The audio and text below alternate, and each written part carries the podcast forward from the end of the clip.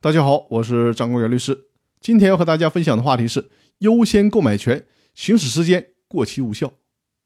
我已经和大家讨论过了，行使股东优先购买权的时间最少不能少于三十天，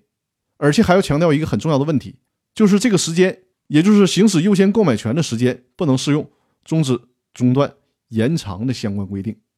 收听《公司法大爆炸》音频节目的听众大多都是非法律专业的人，但是呢，我想其中很多人。也会知道诉讼时效这个概念，所以说有些人可能就会认为，我这个行使优先购买权的时间会不会类似于诉讼时效一样？只要我提出了这个行使优先购买权的要求，那么行使优先购买权的时间就可以相应的重新计算呢？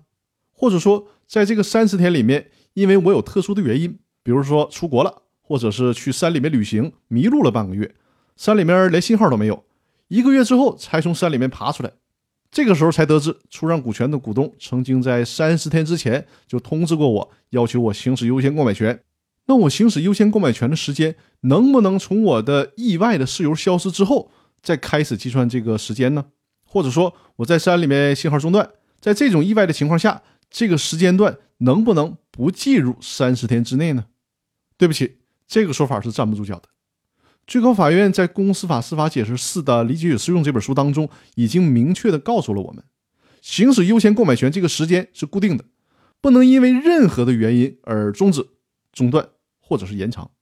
所以说，大家一定要注意这个问题。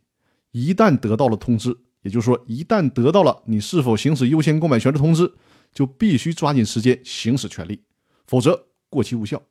正所谓，法律不保护在权利上的睡眠者，就是这个道理。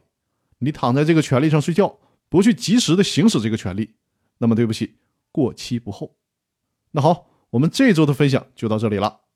大家听到这个节目的时候呢，我参加的全国律协组织的青年律师训练营这个活动应该也就结束了。